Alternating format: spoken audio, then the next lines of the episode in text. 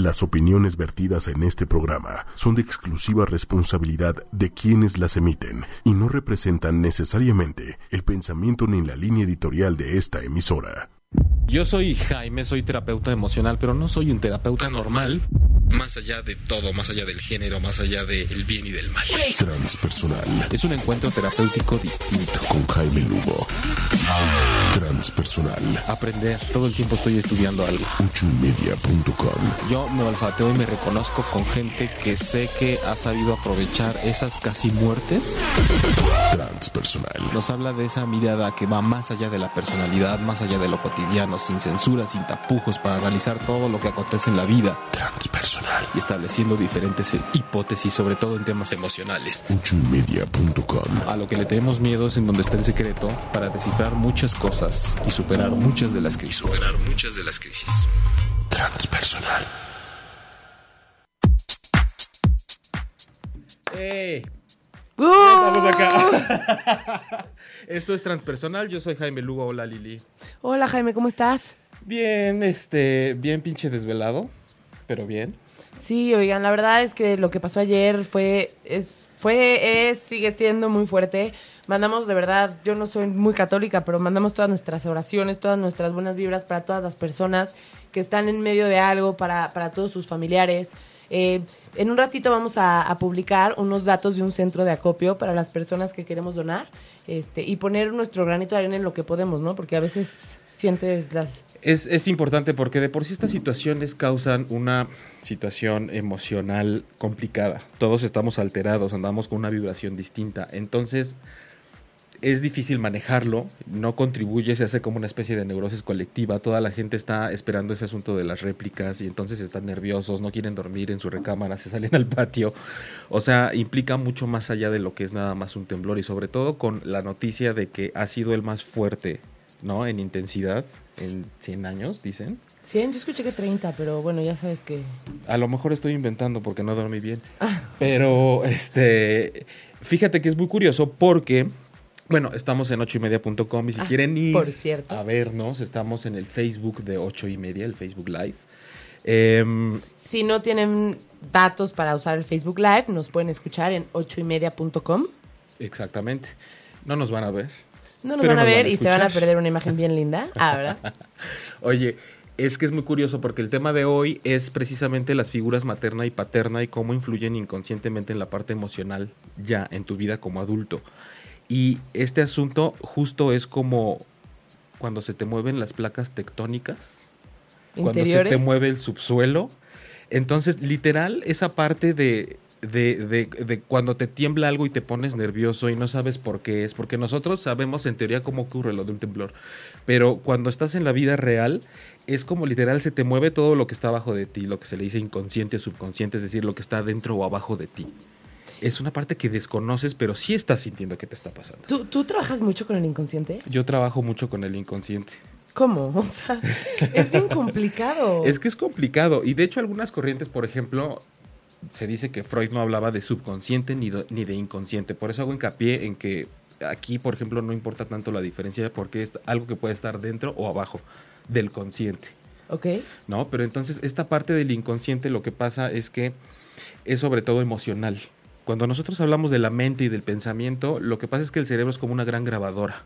Por eso puedes recurrir a ella y las computadoras están hechas a imagen y semejanza del ser humano, ¿no? Es como ahí guardo material, voy guardando, voy guardando, voy guardando, pero cuando necesitas algo inteligentemente, el sistema busca y te da la respuesta. Pero cuando estamos hablando de un rollo emocional inconsciente, lo que pasa es que se activa cuando hay un detonador que te lleva a una experiencia que ya te trajo esa emoción en algún momento. Pregunta. Sí. Em, platicando de la figura paterna y la figura materna, puede ser que encuentres como los patrones, ¿por qué tienes ciertos patrones en tu vida? ¿Tiene que ver con los patrones? Sí, totalmente. Totalmente, porque fíjate, hay una metáfora muy linda. Cuando la gente que borda o teje, generalmente usa patrones para bordar. ¿Ok? Un patrón es para que algo te salga igual siempre. Entonces, cuando se habla de que tienes un patrón de comportamiento es porque sigues ese patrón siempre esperando resultados distintos, pero ¿cómo si es que estás siguiendo el mismo patrón siempre? Y entonces de ahí te puedes agarrar para encontrar una línea para ver de dónde viene. Y eh, aunando a esta metáfora, quiero decir que Einstein decía una frase, no sé si la seguro la has escuchado más bien, que decía, si buscas resultados distintos, no hagas siempre lo mismo. Exacto. Entonces, si quieres hacer algo diferente, la mayoría de las veces tienes que encontrar los patrones, ¿no? O, la razón o los patrones que te van a hacer eso para poder cambiarlos. ¿Tú te enfocas, por ejemplo, en, en las razones o en identificar los patrones y cambiarlos? O sea, te enfocas en decir, pero ¿por qué fue? Porque mi papá era, ¿verdad? O no importa lo que pasó, identifiquemos y cambiemos patrones. Aquí el asunto es que tenemos que salirnos un poco de la línea clásica de causa-efecto. Si la trabajas como para ver qué pasó, vamos a dar un vistazo hacia atrás, a la línea de tiempo en tu vida. Echémosle un ojo. Exactamente. Pero el, mm, tú cuando estás trabajando terapéuticamente lo que haces es, independientemente del asunto que esta persona traiga, que pueda ser una cuestión en el trabajo, una cuestión con el dinero, una cuestión con la pareja, empezar a indagar sobre su vida familiar cómo están su figura materna y paterna. Y aquí cabe hacer una, una, una aclaración súper importante, porque cuando nosotros hablamos de figura materna, figura paterna, la gente piensa que es como mi papá y mi mamá. Evidentemente son ellos, pero pudo haber sido... No biológicos. Exacto. ¿Quiénes fungieron como tu figura paterna y materna? Y si no las tuviste, salud. Gracias. Y si no las tuviste, esa es precisamente la figura materna y paterna que tienes, unas figuras ausentes. O sea, es una forma de estar presente a través de la ausencia. Ay, qué fuerte. Y otra cosa que me gustaría decir, no sé si estés de acuerdo, pero una vez una psicóloga me dijo que, o sea, sí, en efecto, somos mucho de lo que o sea, de lo que aprendimos de nuestros papás y somos mucho como resultado de lo que vimos con nuestros papás o nuestras figuras paternas y maternas, pero después de, de los 30 años, o sea, ya no se vale echarle la culpa a los papás, ¿no? Porque sí, eso es consecuencia de tu vida, lo que tú quieras, pero tú puedes cambiarlo, puedes tomar la decisión de hacer algo con eso. Y bueno, quiero saludar a Gwendolyn Baeza, que nos sigue por aquí y nos ve mucho. Hola, Gwendolyn. Y a Yasmín Barajas, que nos dice, hola, tema interesante. La verdad es que sí está muy interesante. Y ustedes también díganos qué opinan. Los leemos y queremos saber qué piensan y vamos a echar una platicadita a gusto todos. ¿Sabes qué? Ahorita que decías esto de la responsabilidad cuando tienes cierta edad, hay artículos bastante serios que incluso en el título ponen, sí, tus papás tienen la culpa. Ay, qué fuerte. ¿No? Y he encontrado gente que viene de otros asuntos de terapia con otras personas y de pronto dicen, es que o socialmente sobre todo, está este estigma de que te dicen, no puedes estarte quejando toda la vida de lo que te hicieron tus papás o de lo que te faltó, porque ya déjalo atrás y entonces ya tienes 54 años, ya tienes 27, pero es que es el inconsciente emocional y es una persona que tiene una herida realmente de fondo y está en el pasado. Entonces es una combinación entre si estás condicionado por la vida que tuviste con tus figuras materna y paterna, y evidentemente tienes ya en algún momento de tu vida la responsabilidad de hacer algo al respecto. Aquí el asunto es que hay gente que ni siquiera tiene idea de que puede indagar, no sabe que viene por ahí. Entonces es como una especie de ente que va sufriendo y que ni siquiera sabe que hay posibilidades para solucionar. No, y es que a veces no lo sabes, porque si no vas a terapia, si no tal, es difícil a veces darte cuenta que tú ves la vida de una manera porque a lo mejor así la viste por tus papás o lo que sea, y que la demás gente la ve diferente y el que está un poco desviado en cuanto a cómo lo ve, eres tú. Pero si no lo ves en terapia o nadie te lo dice o así, también cómo lo sabes. Sí, es em, lo que tenemos que hacer y para eso sirven este tipo de espacios, por ejemplo, porque hay gente que a lo mejor no tiene idea de que puede tomar una terapia, pero está escuchando el programa, ¿no? Es si yo tengo diferentes esferas de la vida, mi esfera profesional, sentimental, incluso la de salud, la de creencias, y alguna es como una mesa que tengo que calzar porque está coja, ese es un indicador muy importante para que tú digas, tengo que observar. Es más, este asunto de ir más allá de lo que está sucediendo te lleva a... El más allá es adentro. Tengo que irme dentro de mí. Más acá. Más acá, sí, debería ser, vamos más acá de la personalidad. Entonces, eh, Suele suceder además que la gente te dice, yo no tengo nada que estar analizando acerca de mi figura materna y paterna porque yo actualmente me llevo muy bien con mis papás. Es más, si llegué a tener algún problema con ellos, ya limamos asperezas y nos llevamos perfectamente bien. Ojo, ojo, ojo, quiero decir algo. Ojo. A ver, bueno, ojo uno, yo no soy el experta, entonces si yo digo algo no quiere decir que esté bien. solo puede estar más o menos bien si Jaime no me corrige. Ah.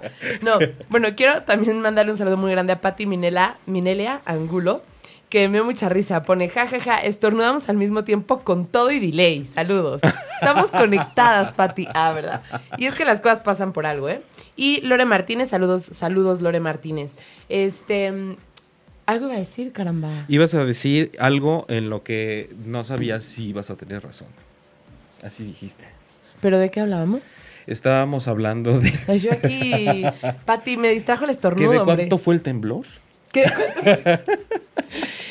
¿Qué? ¿Dónde te agarro? No, de este asunto de eh, cuando la gente se da cuenta de que se lleva muy bien con sus papás Ya. en la actualidad y cree que eso ya los libra de algún conflicto con la figura materna y paterna. Ya. A lo mejor alguien que esté viendo este programa, probablemente sí, probablemente no, cree que se lleva increíblemente bien con sus papás y así es, se lleva increíblemente. Pero eso no quiere decir que no tenga algún issue ahí. A lo mejor nadie se los ha dicho, pero a lo mejor, y son como, no sé cómo decirlo, pero hay personas que son como súper sumisas, que viven para complacer a sus papás. Y eso también es un tema. Eso es todo un tema, es un temazo. Hay una serie de condicionamientos y patrones, como estábamos diciendo. A mí una vez en consulta una persona me dijo, estábamos viendo que tenía broncas de estrés y se sentía un poco mal emocionalmente, y al empezar a indagar en la historia de la familia, me dijo, la única persona con la que yo llegué a tener problemas fue con mi papá. De hecho, actualmente ya no hay nada de eso. Yo no tengo ningún pedo siempre y cuando no me hablen de él. Ah, no, bueno.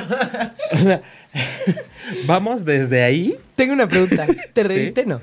No me reí, o sea, es difícil no reírte, aunque a veces eso ayuda a que se den cuenta. Es Claro, como- claro. Es como estoy abierto a Sí, no me decir. estoy burlando, pero es como... Me estás ¿Sabes diciendo que, que, no tienes diciendo? un problema. Siempre y cuando no te hablen de él. Y eso para la mayoría de la gente es resolver un problema. Y eso es muy de la mente. La mente tapa y esconde cosas conforme inteligentemente te quiere proteger y te dice, ¿sabes qué? Esto no porque te hace daño. Pero vamos a que cuando somos niños, un niño ante ciertos traumas emocionales tiene que recurrir a guardarlos y hacer como que no pasaron porque no tiene la, la fortaleza y la madurez emocional ni mental para transitar por ese conflicto. Porque si el niño estuviera totalmente abierto a la conciencia de lo que representa lo que está viviendo, por ejemplo, cuestiones de abuso, de Ay, violencia, justo lo que te iba a el decir. niño se muere, ¿eh? No, es verdad. El niño se muere. Justo también, por ejemplo, en casos de abuso, la verdad es que pues muchas veces no sabemos, ¿no? Entonces no culpo, pero pues está fuerte.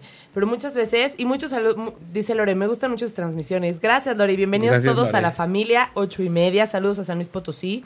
Eh, Verónica Aguilera nos dice, hola, qué interesante. Me he cachado que esas cosas que criticaba en mí, en mi mamá, las hago. Esa es otra, ¿no? Que, que estamos diciendo. Un beso a Vero, para empezar.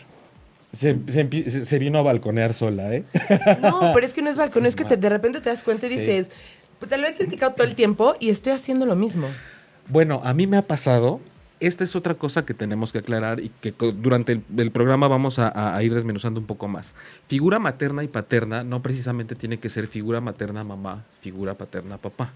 Porque hay gente que solo tuvo mamá y no tuvo papá. O sea, que figura materna mamá, figura paterna pa- mamá. Puede ser, o puede ser que tu figura paterna haya sido tu mamá también, ¿no? Y ahorita que está lo de las parejas homoparentales, ahí tiene que haber una figura materna y una figura paterna a huevo, no importa que los dos sean de género masculino. O sea, esas dos energías están presentes en la naturaleza, no importa quién las lleve a cabo. Es decir, no importa lo que tengas entre las piernas, para acabar pronto. Entonces, em, ¿cuál fue tu pregunta? Jaime, necesitamos su ayuda, público. O sea, Fue el entre Jaime y yo, temblor. fue el temblor, nos movió. Esto es que tenemos pláticas y se van como ramificando por ahí. Exactamente. Ah, ya sé, que Vero dijo que ella a veces se cacha haciendo cosas que hace su mamá. Yo me he fijado, sobre todo, que es como una especie de posesión de mi mamá cuando estoy lavando trastes. O sea, es así como de, no lavaron esto, no estoy, no sé qué, no, no", y de repente es como, "M- Marta, salte de aquí. salte de este cuerpo. Así poco a poco vas así de, Sí, pero además hasta diciendo las mismas frases. Es que como dejan este cochinero aquí, no es posible. O sea, ya dices, ¿qué pedo? ¿No? Es, y, y literal es como una posesión.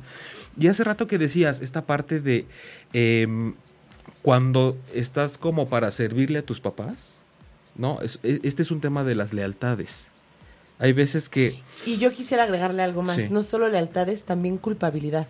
O sea, siento que esos, ese tipo de casos es cuando educan mucho este, a través de la culpa. Entonces, los hijos, si no hacen los que, lo que los papás quieren, se sienten culpables. Es un tema, es que de la lealtad, de- de- del miedo por dejar hacer lealtad a la familia viene la culpa. ¿Ok? Si tú no cumples con ciertos patrones que trae tu familia y que ni siquiera ellos se dan cuenta que te están imponiendo, corres el riesgo de ser expulsado del sistema familiar. Te voy a poner un ejemplo. Venga. Conozco una familia que todas las hijas ya adultas son madres solteras. La mamá no, pero el papá es como un cero a la izquierda. Entonces, hay una especie de condicionamiento en donde el hombre no es importante en esa familia. Ok, ok, ok. Entonces, todas han empezado a ser madres solteras conforme las hijas han tenido hijas que ya están en edad de 20, 21 años, empiezan a ser madres solteras también. O sea, es una. Es la segunda generación de madres solteras. Exactamente. Pero aquí lo interesante es que la fuerza del sistema familiar es como la fuerza del sistema solar. Puede salir Ah. expulsado de una forma tan definitiva que las que llegaron en su momento a mantener a su pareja al principio o se divorciaron y la única que quedaba casada enviudó. Qué fuerte. O Y- sea, te puede jalar para donde Te sea puede el jalar sistema para donde sea. familiar. Y, y a lo mejor estarán pensando que aquí ya estamos entrando en cosas esotéricas o que son casualidades.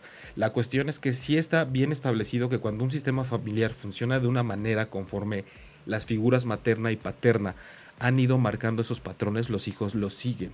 Incluso la única que se pudo salvar de eso se tuvo que ir a otro país y solamente así logró tener otro estilo Fíjate de que vida. yo también conozco otra familia que tiene muchos vicios, muchas cosas, y la única persona que no vive aquí es la única persona que está como, como que se salva de todo eso, ¿ya sabes? Sí, es como se está hundiendo el barco, sálvate. Pero todos los que están hundiéndose te van a rechazar si tú te salvas. Y entonces entra la duda en ti de decir, estoy haciéndolo bien, estoy haciéndolo mal. Y empieza la culpa a no ser leal a tu familia. Y entonces dices, prefiero hundirme, pero sentirme segura junto a ellos y aquí bien acobijada. Aquí a veces la pregunta crucial es, ¿prefieres ser feliz o no perder a tu familia? Aquí nos dice em, Yasmín Barajas. Yo pienso que eso de las frases de mamá es una cosa diferente a los patrones, sino que es algo tipo copy-paste. Lo está diciendo muy cañón. Es que... Sí es el- diferente, ¿no? Claro, lo está diciendo como en lenguaje millennial. No, pero, sí es, es- pero sí es un poco diferente. O sea, tipo estas frases solo es como lo de encimita. Los patrones es como lo más... Ah, ya- no, claro, sí, en eso tienes totalmente razón, Barajas. Ajá, Barajas. Bueno, Yasmín Barajas. Yasmín para Barajas, tienes totalmente la... O sea, esa, eh, eso de repetir las frases y de sentir que estás haciendo lo mismo es eh, eh, la, la forma en la que tú estás manifestando el patrón. Realmente el patrón que duele y el que tienes que trabajar es cuando te das cuenta que la dinámica con tu pareja o socialmente o económicamente te está dando indicios de que estás siendo leal a una situación familiar. Hay familias donde también una persona una vez en terapia me dijo, su problema era que no podía salir adelante económica y profesionalmente. Y a través de un trabajo de contar historia y de hablar y de sentir, que se puede decir muy fácil, pero son sesiones y sesiones, llega un momento en el que recuerda una comida familiar en donde él siendo adolescente su mamá les dijo en la mesa, el papá en la cabecera y les dijo, de una vez quiero que sepan que aquí nadie va a tener más éxito que su padre. O sea, nadie va a tener más alcances que su padre. Nunca. Porque él es la figura máxima de esta familia. Entonces tú puedes decir en ese momento, sí, mi papá, ¡woo! Cuando Pero en el sales, fondo te deja huella ese comentario. cuando te gradúas de esa escuela, sales y empiezas a hacer lo que aprendiste ahí. Sí. Lo que está grabado, lo que sentiste. Incluso dicen muchas veces que el tema económico tiene que ver mucho con la figura paterna, ¿no? Exactamente. Y el tema de pareja con la figura materna. Eh, eh, sobre todo el, el económico con la parte paterna, porque la pareja realmente tú tienes esa memoria biológica, emocional, inconsciente de la primera pareja que tú conociste en tu vida que fueron tus papás. Pero lo que sucede es que muchos, y créanme, es un grave problema y es una cosa súper general, la figura paterna está muy cabrona en este país. O sea, Sí, tiene que ver un poco con el machismo, ¿no? El poder que le damos abandonadores, golpeadores, golpeadores alcohólicos. presentes a través de su ausencia, porque hay mucha gente que tiene ausencia de figura paterna porque el papá siempre ha estado en casa, pero solamente para regañar y para proveer, nunca para involucrarse emocionalmente con las cosas que suceden.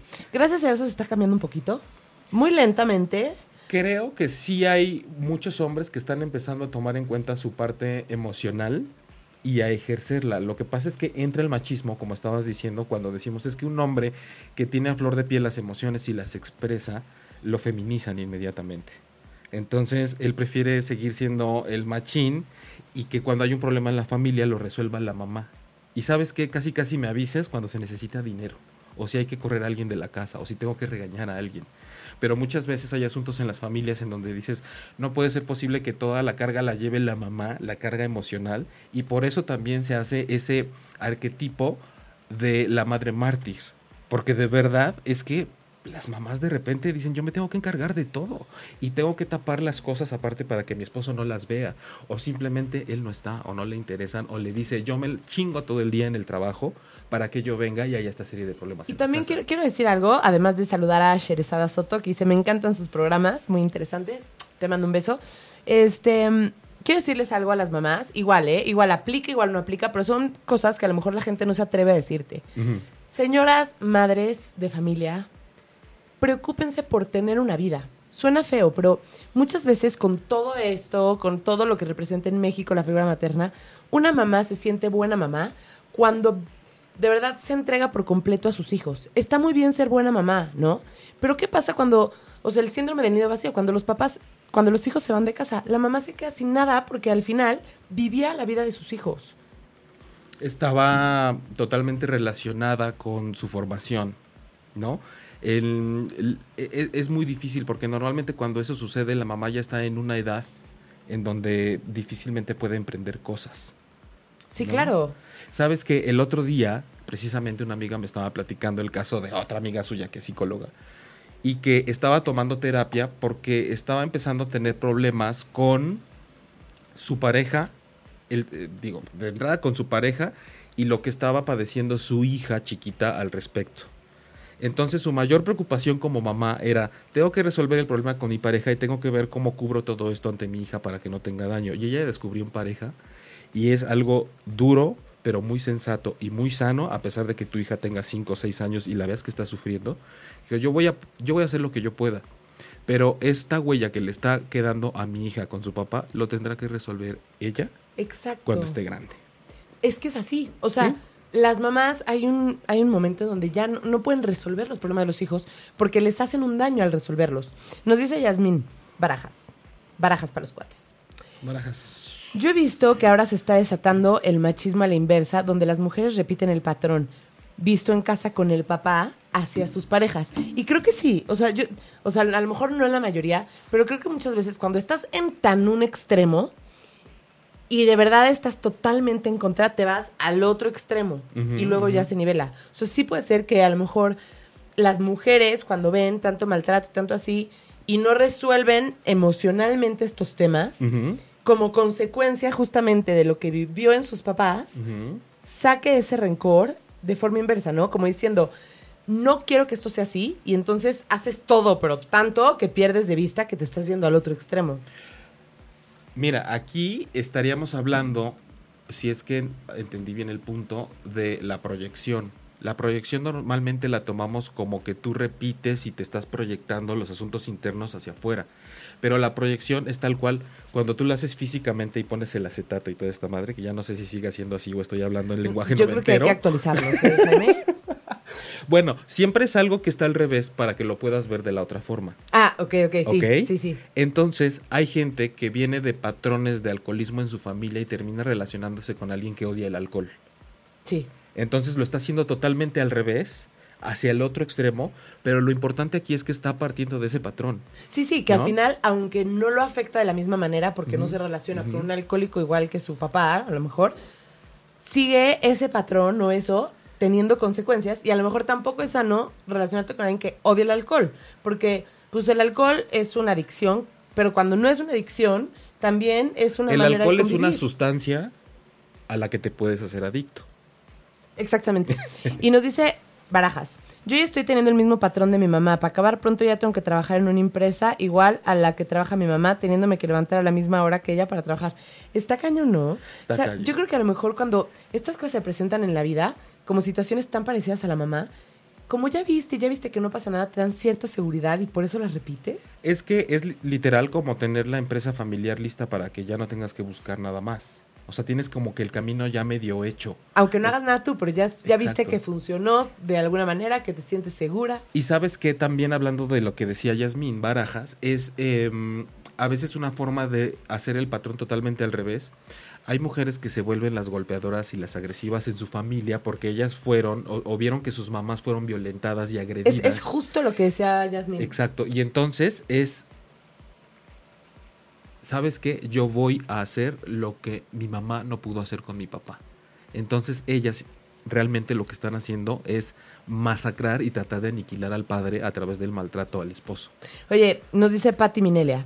Sí, como, como que las taranovelas, ah, no fue error de dedo, fue así, Sí, claro. taranovelas, mexicanas también hacen su aporte, ¿no? Como que tienden a copiar lo que hacen sus artistas en pantalla y yo sí creo, cañón, que debería de cambiar un poco eso. Debería cambiar un poco no solo las taranovelas, las películas, las a, veces hasta lo que lo que leemos.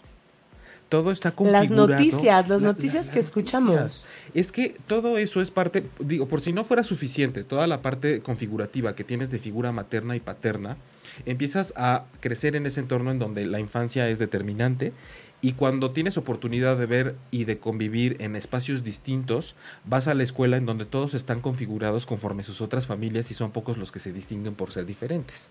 Cuando Sí. pasa eso, empiezas a socializar en, en etapas de, de adolescencia, de adulto joven, y entonces todo eso está cada vez más reforzado.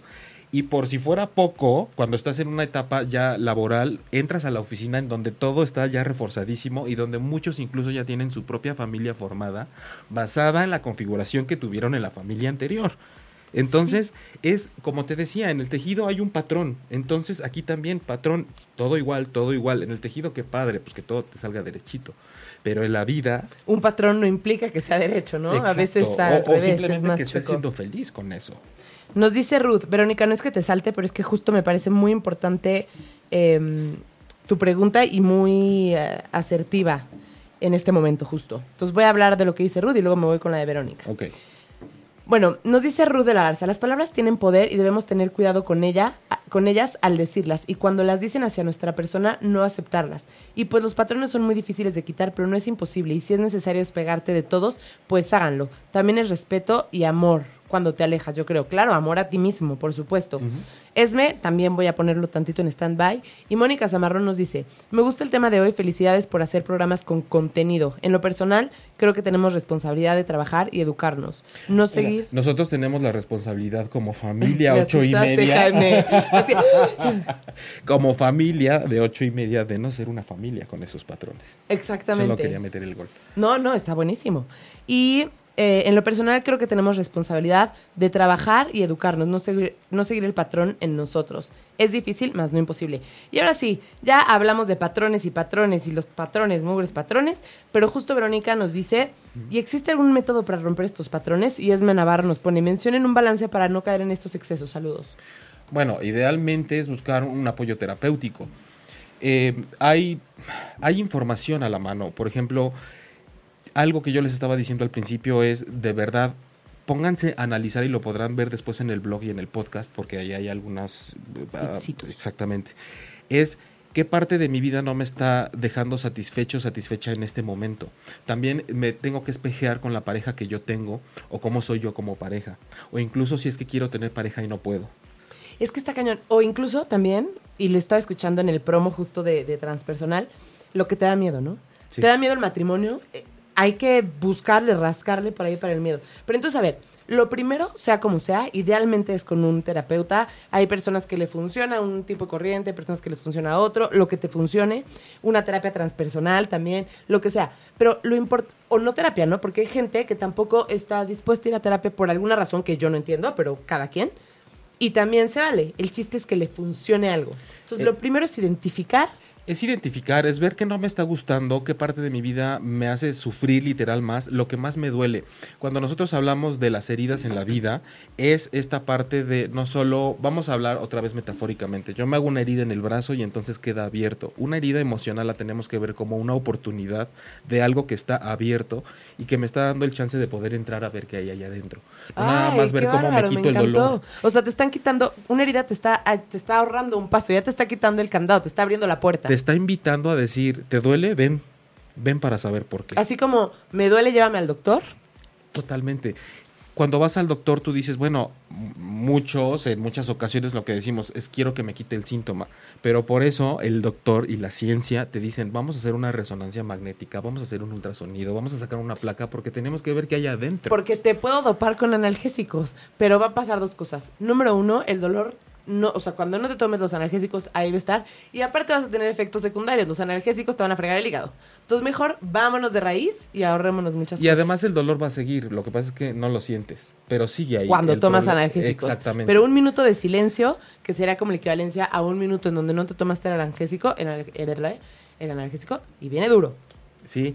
El, el problema aquí al que nos enfrentamos es que nos da miedo lo que nos duele no queremos entrar a lo que nos duele y si quieren de verdad tener como un método o unos tips para empezar a detectar este tipo de cosas, piensen qué es lo que más les duele, analicen a su familia, vean cómo está su figura materna, su figura paterna, pero no tanto en función de cómo se llevan ahorita con ellos, porque pueden verse los domingos y comer delicioso y pasársela padrísimo, pero de pronto si dices, mi papá nunca estuvo, ¿no? O hay casos en los que también una vez eh, en terapia, una persona que tiene esta parte que tú decías hace rato, una vida como profesional, eh, profesional y económica muy exitosa y pareciera que su figura paterna estaba perfecta.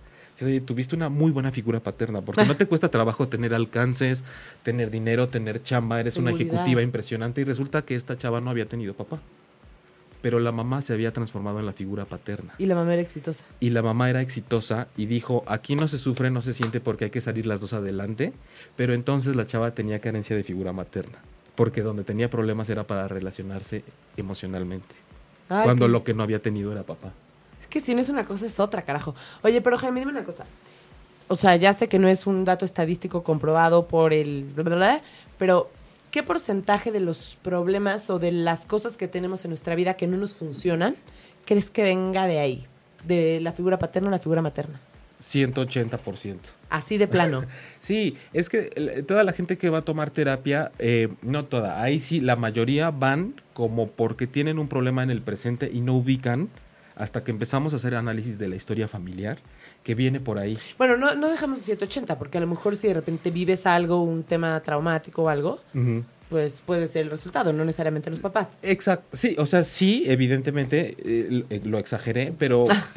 Así es, si no entendiste, poco, es una exageración, ¿sí? es una figura literaria.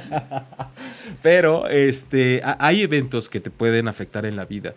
Pero aquí hay una cosa importante. El cómo tú afrontes esos eventos sí tiene que ver con los ejemplos que tuviste de, de figura materna y paterna. Eso sí tiene razón. Entonces están... Ah, bueno, el asunto de los niños que son adoptados es todo un rollo.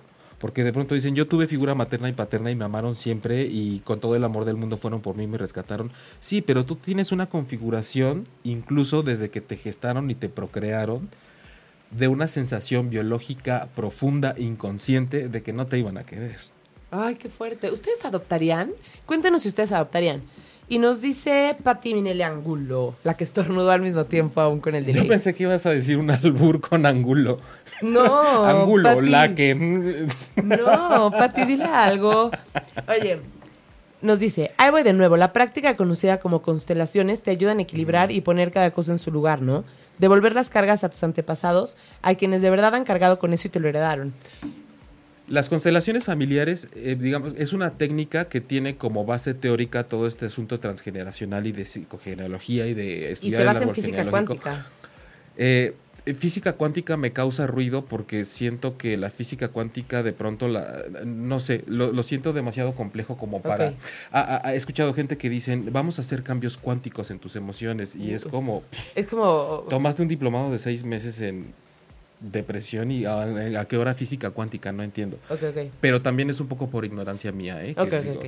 Entonces, eh, lo que sucede con las constelaciones es que es una técnica que tiene esa base teórica, pero yo tengo un poco mis dudas al respecto al momento de que te dicen, te voy a poner una señora aquí que tú no conoces y vamos a hacer toda una especie de representación y terminas tú sintiendo que ella es tu figura materna y le tienes que hablar y resuenan y sé, hay, hay casos que yo he sabido donde se tiene mucho éxito y de verdad resuena toda la gente y terminan destapando cosas.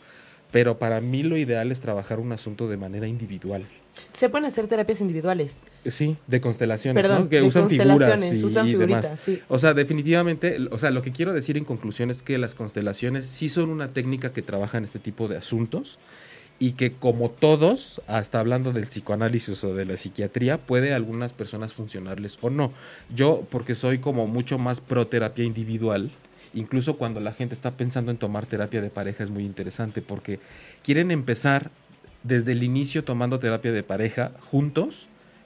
Y yo lo que recomiendo es empezar con un proceso individual antes, porque dices, tengo aquí dos personas con sus figuras maternas y paternas presentes de forma metafísica, ¿y cómo voy a hacer que se empiecen a pelear aquí? Tenemos que resolverlo por separado. Porque entonces, si el cuate está acostumbrado a tener la razón, va a empezar a querer tener la razón en terapia. Y si la mujer es sumisa, va a ser sumisa en terapia. Y entonces lo único que vas a tener es una representación de cómo se comportan en pareja, pero no una oportunidad de trabajarlo con cada Buen uno por separado. Buen punto. Es, es interesante lo que dices, buen punto. Y sí. porque estando tu pareja al lado, no vas a fluir, no vas a sacar lo que traes. Hay cosas que, aunque estés bien emparejado, mm, no dejemos de tener intimidades, como tú decías, no dejemos de ser responsables, de ser adultos, de saber que tengo una vida personal y que, otro tip, no todo se comparte en pareja.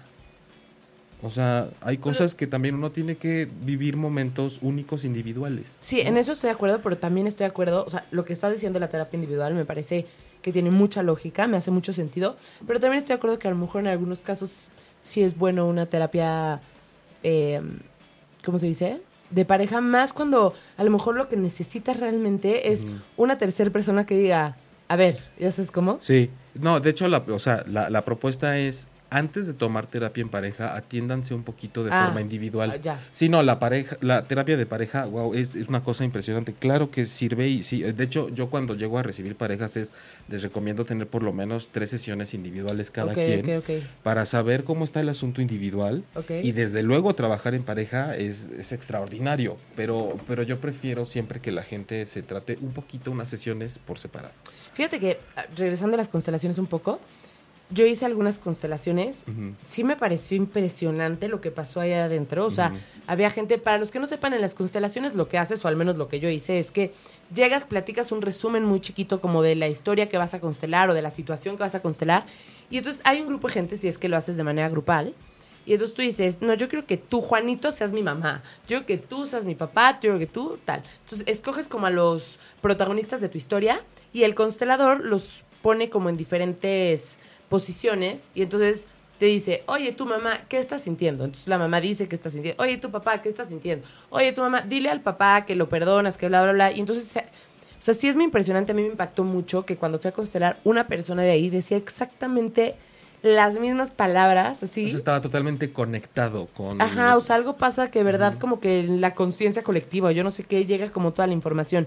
Lo que a lo mejor, bueno, lo que creo que también te puede ayudar mucho es verlo como una, o sea, poder verlo desde afuera. O sea, al final estás Sí. viendo una, una representación, una historia tuya fuera Sí, de ti, ya sí, sabes, donde tú es otra persona, tú escoges a alguien más que, que funja como tú. Entonces, creo que te ayuda a ver la situación desde fuera. Pero a lo mejor yo siento también que debería ser como un complemento a una terapia, ¿no? Porque si es verdad que las constelaciones acomodan la energía, te hacen ver cosas que no, se pueden destapar cosas, el trabajo individual de una terapia es muy diferente. Es muy diferente. Es más, ahorita que estás diciendo eso, digo, di- de paso, para la gente que escucha constelación, es como usar un sinónimo de configuración. O sea, de cómo se ha configurado tu historia, ¿no? Sí. De eso hablamos cuando es una constelación o constelas. Y dicen que se acomoda toda la energía de no me acuerdo cuántas generaciones pasadas, porque todo lo que pasa en tus ascendentes, de alguna manera se refleja en ti, aunque tú no lo sepas. Justo es transgeneracional. ¿no? Esto que Transgeneracional. hablábamos de trans, que va más allá de esta generación o de la anterior o de la otra. Y, y ahorita que decías eso, quiero decir que justo para lo que yo considero que funcionan perfectamente bien las constelaciones es para darte cuenta. Sí, Te das cuenta y ya cuando dices, ¿qué voy a hacer con eso? Entonces sí vas a un proceso de terapia individual, porque para darte cuenta sí es formidable, porque desde el momento en el que a veces el, el- que guía las constelaciones te coloca y a veces te dice, ponte tú, o sea, ahí están tus papás y tú dónde te paras. Y desde el momento en el que tú te paras junto al que se supone que es tu mamá o tu papá, ya se empieza a ver con quién estás más apegado. Ajá, que no eres tú. Es O- una persona que te, refer- te representa, O pero igual. se pone en medio. o se pone en medio, claro. O ¿qué se pone atrás, o se pone. atrás, sí, o, se pone muy lejos. o se pone muy. Sí, sí, está Entonces, muy es, cañón. es importante y es padre para darse cuenta. Oye, la verdad es que estoy muy a gusto platicando contigo y con todos ustedes. pero, Pero ya se va a acabar el tiempo y ¿ya creo sonó que. la alerta sísmica? No, cállate. Ok. Ah, ok. No, este. Ay, me puse nervioso otra vez. Creo que es muy importante que podamos cerrar Ajá. con todos tus tips y diciéndonos cómo romper estos patrones. Prometo que ya no voy a hablar. Ciérrenle el micrófono. ¿Quién hablaba mucho en tu familia? Toda. Era un pleito para ver quién hablaba. No, eh, eh, ya lo he dicho dos veces y creo que es importante estarlo ratificando. Es importante ver en qué, eh, en qué aspectos de la vida no estamos sintiéndonos satisfechos, ver cómo nos está yendo desde la situación de chamba, de desarrollo profesional, de dinero, cómo estamos en situación de pareja, qué tipo de pareja soy, si tengo pareja, qué problemas hay en mi pareja, qué no me gusta de mi pareja, o si quiero tener pareja y no puedo, ¿por qué, qué- ¿cuál es el problema recurrente que se me presenta que siempre le veo como defecto? O si ya he tenido varias parejas, ¿cuál es la cuestión por la que siempre termino cortando? Porque también en eso hay un patrón y es cuando la gente empieza a decir, es que a mí siempre me tocan así. Es que tu No es que te inconsciente siempre- toquen. no es que te toquen, es que tu inconsciente es como un ser, es, es como un yo mismo interior que dice, a mí no me importa lo que esté pensando tu cerebro, muy inteligente, yo soy inconsciente emocional profundo y voy hacia donde como nos educaron desde que estábamos con nuestra figura materna y paterna y entras en unas contradicciones terribles porque tú sabes que no estás bien, pero no sabes por qué estás re- sigues relacionándote como sigues relacionándote. O también, por ejemplo, tus novios siempre acaban siendo o teniendo un hábito o siendo de alguna manera que no te gusta, pero siempre así, también es por algo. Pero entonces, ya que medio identificas que algo está mal, ¿qué? Medio identificas, eh, empezamos a buscar ayuda profesional, es otro asunto que deben estar conscientes de que tiene que ser prueba y error. A veces la gente cree que, o sea, no sabe ni a qué tipo de corriente están yendo a terapia. A veces lo saben porque te escuchan y dicen, oye, leí algo tuyo, te escuché y me late que me puedo tratar contigo y demás. Pero es algo a lo que se le tiene que invertir desgraciadamente, afortunadamente para los que nos dedicamos a esto, pero desgraciadamente para decir es que el manejo emocional y el que yo pueda ser feliz en mi vida o no, no tendría que ser algo que me cueste dinero o que no pueda resolver Es, porque es no una tengo inversión, no dinero. es un gasto. Así es. Pero, por ejemplo, y fíjate que, ah, no sé si ibas también para allá. Ay, dije que no iba a hablar, ¿puedo? Ya estás hablando. Bueno, ¿sí? Sí. No, lo que iba a decir es que muchas veces dicen, bueno, órale, está bien, voy a ir a terapia. Ajá. Y entonces los convences o se convencen de a, de- a terapia y van a una y dicen, no, no me gustó, no me sirvió. También puede ser que justo esa persona con la que tú estás yendo a terapia justo choca contigo porque lo que te choca te checa y entonces no vas a estar abierta a escuchar a esa persona o a poderte abrir y para a contarle a esa persona. O sea, puede haber como mil factores que hagan que no sea la persona adecuada. Entonces, no confundan, ay, me quiero estoy encuadrando, no confundan este, que, la terapia, que la terapia o la, o, o- o la psicología no te puede ayudar si una persona no fue compatible contigo, ¿no? Y tampoco quítense ese mito de que tienes que ir al terapeuta porque estás loco. Eh, otro tip más es, la gente a veces piensa que tiene que romper con su historia familiar para estar bien. Un vínculo no se rompe jamás. Tú puedes estar bien y transformarte a raíz de lo que te pasó. Ejemplo, una persona que sufrió evento de violación no puede hacer un lado la violación de su historia de vida, pero puede transformarse y ser a raíz de ese evento traumático alguien muy feliz eventualmente, porque eso va a representar una herida a través de la cual va a poder entrar para observar muchas cosas y mejorar. Claro. Si, si de repente ven que quieren un proceso terapéutico y quieren llevar todo esto más allá y trascender, eh, pueden entrar a mi página, es jaimelugo.com, mi correo jaimelugomx.gmail.com. Pueden mandarme un inbox a través de la página de ocho y media, ¿no? Por Facebook de acá. Y este, en el Facebook estoy como terapeuta Jaime Lugo. Y ah, va a haber un evento Va a haber un evento el 30 de septiembre, una serie de conferencias y de va a ser como un taller vivencial en donde vamos a estar hablando de todo lo que tiene que ver con pareja, varios especialistas, y va a haber alguien hablando específicamente del inconsciente familiar y de cómo te relacionas con las parejas, de cómo no, otra va a ser de cómo te relacionas en general, porque siempre estás emparejado aunque no tengas novio o novia, siempre estás como en mancuerna con alguien, y yo en ese caso voy a hablar específicamente de la infidelidad con el enfoque transpersonal, que es llevándolo un poco más allá de lo que de lo que nos hace sufrir como muy mundanamente acerca de la infidelidad. Entonces también en Jaime Lugo mx.gmail.com me pueden escribir si están interesados en ir a ese evento o la terapia. Oye, Fernando Larrea dice, terapeuta Jaime Lugo, ¿dónde está tu consultorio? Mi consultorio está en la Condesa. En la Condesa en la Condesa. en la Condesa en Antonio Sola 74, ahí por donde está la nevería Roxy, viejísima. Ah, la famosísima. Sí, ahí estoy. Entonces, este, bienvenidos. Quien quieran probar la terapia de psicología transpersonal. Y de todos modos, creo que estos temas, o sea, tenemos que extenderlo, ¿no? Sí, tenemos que sacar todas las ideas que salieron de aquí para desmenuzarlo. Y nos dice Yasmín Barajas, Barajas para los cuates, ahora. Este, yo me he alejado de mi familia y después soy rechazada o bulleada por ser así y termino regresando aquí porque a veces me siento sola sin mi familia y dejo de lado a mi pareja. Es que está bien, lo que estoy diciendo está bien complicado, ¿no? Porque... O sea, ¿es buleada por su familia? O sea, se aleja, como que la bulean y así, por momentos se siente sola, porque a lo mejor no ha llegado a un punto en donde se sienta plena sin su familia, por alguna razón, y eventualmente regresa con su familia. Claro. Si entendí mal, nos dices. La familia va a hacer todo lo posible y estamos hablando de que no es un asunto a propósito y, y, racional ah. o consciente. Para que tú no salgas de ese sistema, porque si sales significa que no eres leal y entonces ya no eres parte del clan familiar. Si es una familia llena de gente que no está acostumbrada, por ejemplo, a tener éxito profesional y si lo tienes, yo creo que de eso tenemos muchos ejemplos que hemos visto. Al que le va bien, o automáticamente se hace como esa obligación invisible de que tiene que ayudar a la familia que salga adelante. ¿Por qué? Que al ayudarlos no están saliendo adelante, porque después es, es que tú eres el que da. Es que tú eres bien mamón porque tú eres al que sí le está yendo bien. Sí, esos, esos casos son duros, ¿eh? Porque la persona que tiene éxito es, bien juzgada. Sí. Y, y, y generalmente está sola si se aleja de su familia, o sea, es una culpa terrible y va a presentar unos problemas impresionantes para poder relacionarse porque va a buscar gente que sea muy parecida a su familia, es decir, gente que la necesite para poder salir adelante. Ay, qué fuerte. Pero entonces, ¿qué puede hacer Yasmín? Yasmín, eh, si eh, ella dice que ahorita el asunto es termino dejando a mi pareja para regresar con mi familia. ¿No termino dejando? Bueno, aquí nosotros ya explícanos. Lo que pasa es, que yo creo que ya, ya tratando de poner este de inventarle una historia.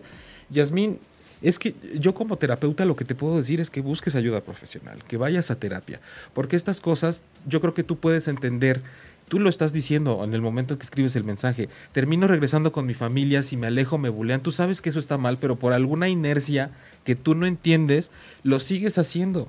Porque realmente no quieres el rechazo de tu familia. Porque si encuentras una pareja que rompa esos esquemas, o tú vas a terminar repitiendo con esa pareja los esquemas de tu familia y esa pareja va a salir corriendo, y tú vas a terminar regresando con tu familia y todo eso va a estar confirmando día a día y experiencia tras experiencia que tu familia tiene la razón y que tienes que seguir haciendo lo que los patrones de la figura materna y paterna y familiar están marcados. No, pero aparte ya nos confirmó que sí, o sea, sí ha dejado a su pareja. O sea, perdón, mi familia es más importante. No puedo soportar que mi familia me bulee cuando estoy contigo o por estar contigo. Por eso sucede mucho de lo que te decía de esta configuración familiar de las madres solteras.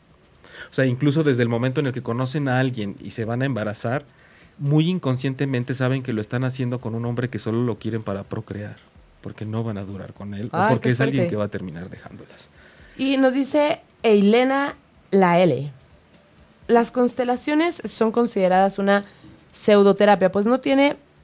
Eh, espérenme que ya me perdí porque le di en ver más consideradas una pseudoterapia, pues no tiene como tal una base o un apoyo científico, ya que toma un poco de todo, la parte psicoanalítica, terapia breve, sistémica y un poco de psicodrama. Asistí en una ocasión y, eh, y constelación. ¿Me ayudó? Sí. En concientizar algunas cosas. Ahora creo firmemente que no es para todos y que en definitiva cuando te toca ser la parte que representa a un familiar de alguien más, comienzas a sentir y vibrar con esas emociones ajenas. Si ya de por sí es difícil aceptar, vivir y manejar nuestras emociones, imagínate las de los demás. Súmale que quien dirija no sepa cerrar la constelación, eso se vuelve peligroso. Las constelaciones son para todos, es mi opinión, no como cualquier tipo de terapia, pero quien quiere experimentar las constelaciones, a mi punto de vista, ya tiene que traer un trabajo previo terapia. Tienes la boca atascada de razón.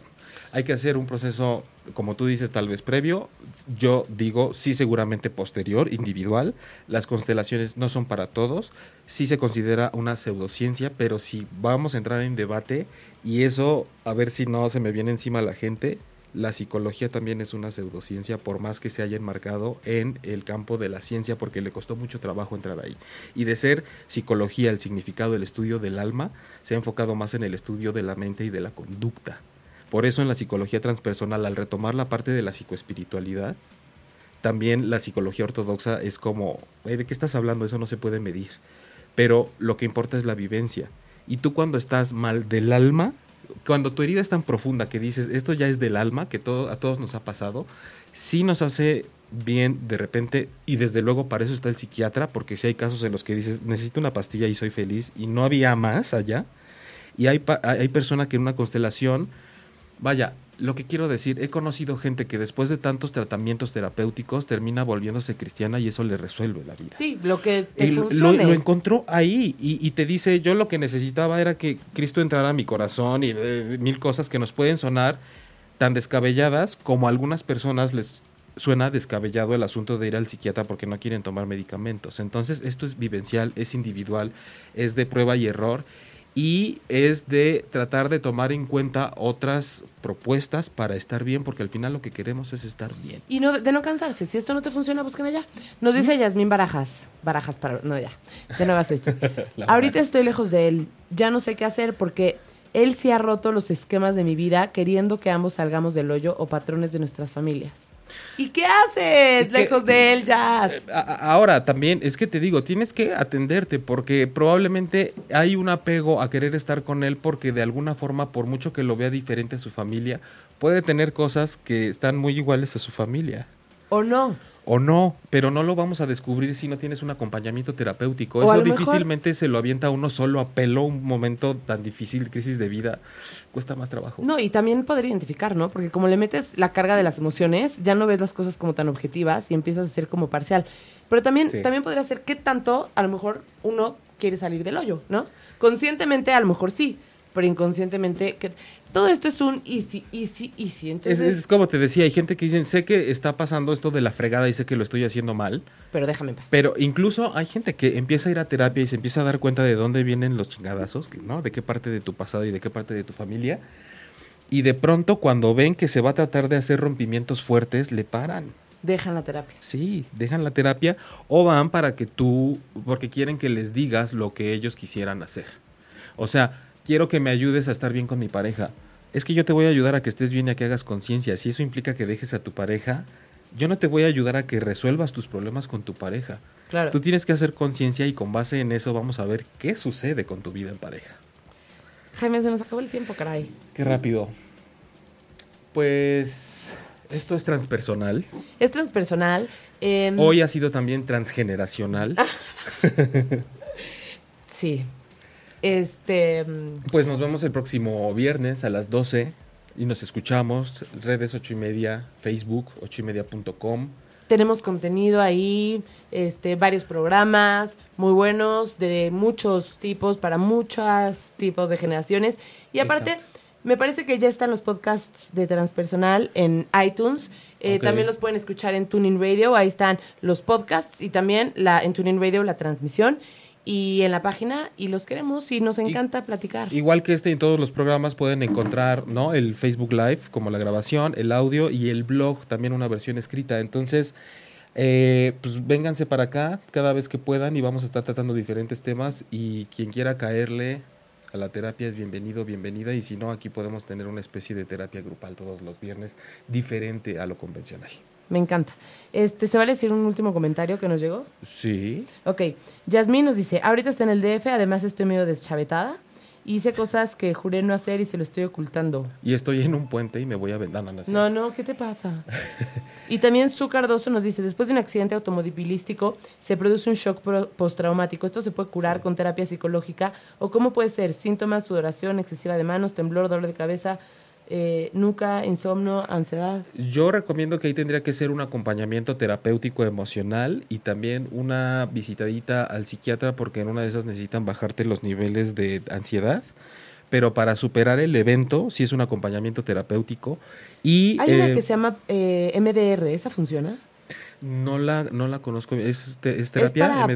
post- ajá, es, ah, es para post- eh, shock postraumático, es con movimiento de ojos. Ah, ok. Pues yo creo que valdría la pena este, intentarlo. Mm, La cuestión es que sí lo tienes que resolver porque si no, cada vez que tengas un evento similar a eso, tu cuerpo y tu biología van a reaccionar con nerviosismo, con ansiedad, con todos los síntomas que tú tienes, por más que el evento quede atrás. No, y a ver, también, o sea, hay cosas en la vida, justo lo que decía Jaime, ¿no? Igual una visitadita al doctor para que te baje los niveles de ansiedad o así. Hay cosas en la vida que el cerebro reacciona. Así como el, síndrome de abstinencia es una... eh, es un desequilibrio químico en el cerebro. También situaciones de shock te, pro- te provocan muchas veces que se te bajen algunas sustancias, la producción de algunas sustancias que generan, o sea, esa eh, falta de producción Se convierte en algo químico a raíz de un de- evento en una depresión química, ¿no? Sí. Entonces, hay veces que sí es importante que se tomen un, un- que un doctor los pueda recetar y les diga, necesitas una pastillita para que se nivele la química de tu cerebro y ya, ¿no? Y a lo mejor un acompañamiento. Es que hay, hay, como estos shocks o depresiones que son endógenas o exógenas, que es la causa interna o externa. Puede ser que simplemente internamente dejaste de funcionar de alguna forma, por así decirlo, químicamente, o que algún evento externo lo generó. Aquí, en esta especie de shock, digamos que él tiene una especie de trauma. En el trauma tal cual se define como lo que no pudiste hacer cuando estabas en un momento de crisis. Oh, Entonces se trabaja a través de qué faltó en ese momento en el que tú, o sea, en el momento más álgido de crisis, el trauma es qué fue lo que tú no pudiste y alcanzaste a hacer y que te puso entre la espada y la pared. ay, qué fuerte. Es como Como la y impotencia ya no de... puedes seguir. y ya no puedes. Ajá. Pues con esto nos vamos, señores. Muy bien, pues muchas gracias por haber estado con nosotros. El próximo viernes a las 12 vamos a estar acá de nuevo. ¿Sabemos de qué vamos a estar hablando? Eh, no, pero probablemente vayamos a empezar a tener entrevistas o, o- o- o tal vez sigamos desarrollando esto o cuestiones de infidelidad, porque se viene un evento de eso y me gustaría que estuvieran preparados y preparadas para, para tratar la infidelidad. Pero al final son temas siempre bajo la visión transpersonal que es. Muchas gracias y es. pues mandémosle mucha buena vibra, nuestras oraciones, todo para todos los afectados. Tranquilícense, o sea, hay que estar, lo, digo, eso es como échale ganas, y sí, güey, claro, estoy nervioso, ¿cómo va a tranquilizar? Pero respiren profundo, mediten hoy, mediten si pueden, sería padrísimo. Y si de repente tenemos chance cuando empiecen a decir dónde están los centros de acopio, sobre todo porque la gente que está afectada por el temblor, creo que son zonas que son un poco más desfavorecidas, Sí, caray. hagámoslo. Sí, en un ratito vamos a, a publicar ya un centro de acopio. Y se agradecerá su ayuda. Muchísimas gracias. Les queremos. quiero. Si te perdiste de algo o quieres volver a escuchar todo el programa, está disponible con su blog en ochoymedia.com. Y encuentra todos nuestros podcasts de todos nuestros programas en iTunes y Tuning Radio. Todos los programas de ochoymedia.com en la palma de tu mano.